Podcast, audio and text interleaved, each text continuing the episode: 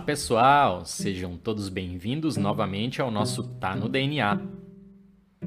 Meu nome é Jason Isidio, eu sou professor e cientista e hoje falarei de um tema muito importante nos tempos atuais. Em épocas de eleições, vocês já tiveram a sensação de conversar com uma pessoa que parece viver numa realidade de informação paralela? Vocês já se irritaram com algum familiar que acredita piamente em uma fake news absurda? Pois bem, hoje eu quero falar sobre o raciocínio motivado, que é um fenômeno psicológico associado à tomada de decisões, ou à formação de opiniões sobre assuntos que estão associados com emoções fortes, como família, sexualidade, religião, aborto ou política. Como vocês imaginam, as nossas emoções conscientes ou inconscientes nos agregam em grupos sociais. Por exemplo, normalmente não se frequenta uma religião para ir lá usar o raciocínio lógico. Se frequenta devido às esperanças, medos e valores. Isto talvez explique também porque comentaristas de futebol falam tanto de raça, amor e coração, ao invés das probabilidades matemáticas baixas de um escanteio batido direto na área resultar em um gol. Bem, o raciocínio motivado diz que quando entramos em contato com informações dessas questões que têm alto conteúdo emocional, tendemos a dar mais atenção e aceitar com maior facilidade as evidências que confirmam nossas opiniões prévias, enquanto resistimos ou ignoramos as evidências em contrário, que é chamado de viés de confirmação. Os neurocientistas estudam este fenômeno há muito tempo.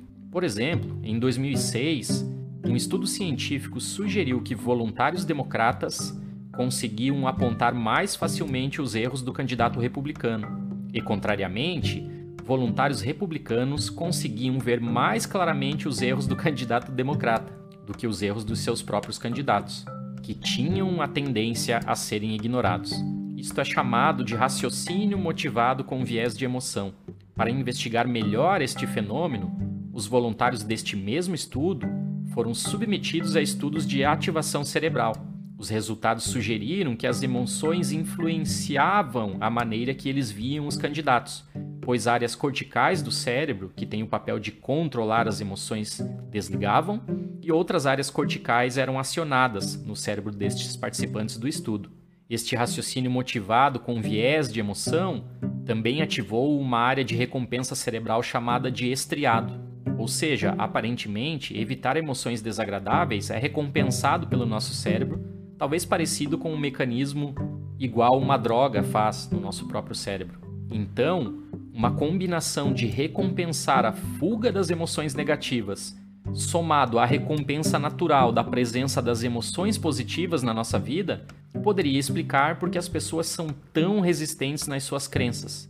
E aí, o pessoal que produz as fake news pode simplesmente se aproveitar deste funcionamento cerebral normal e produzir conteúdos relacionados às emoções e aos valores muito importantes para conseguir os objetivos. É como se eles hackeassem o cérebro das pessoas sem elas saberem. O legal é que o raciocínio motivado com viés de emoção parece ser o mesmo que ocorre no nosso cérebro não só num assunto relacionado com a política, mas diariamente quando somos confrontados com informações contrárias às nossas crenças. Por exemplo, se você é um fumante, a informação científica de que fumar poderá te causar câncer vai te fazer mal. Então, naturalmente, você vai tentar evitá-la processando-a no seu cérebro como uma possível fake news. Já se você é um investidor de criptomoedas, uma notícia qualquer sobre um escândalo de corrupção neste ativo vai te fazer inicialmente tender a ignorar a notícia ou a confrontá-la. Ou seja, talvez nós somos provavelmente não apenas partidários políticos, mas partidários das nossas próprias mentes. Legal, não?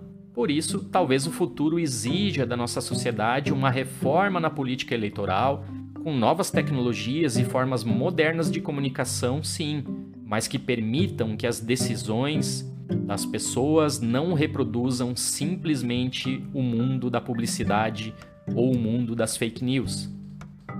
Se você gostou deste tema, por favor, recomende este podcast a um amigo ou a um familiar Com certeza nós nos veremos aqui novamente em mais um outro episódio do Tá no DNA. Um grande abraço para vocês todos e até lá!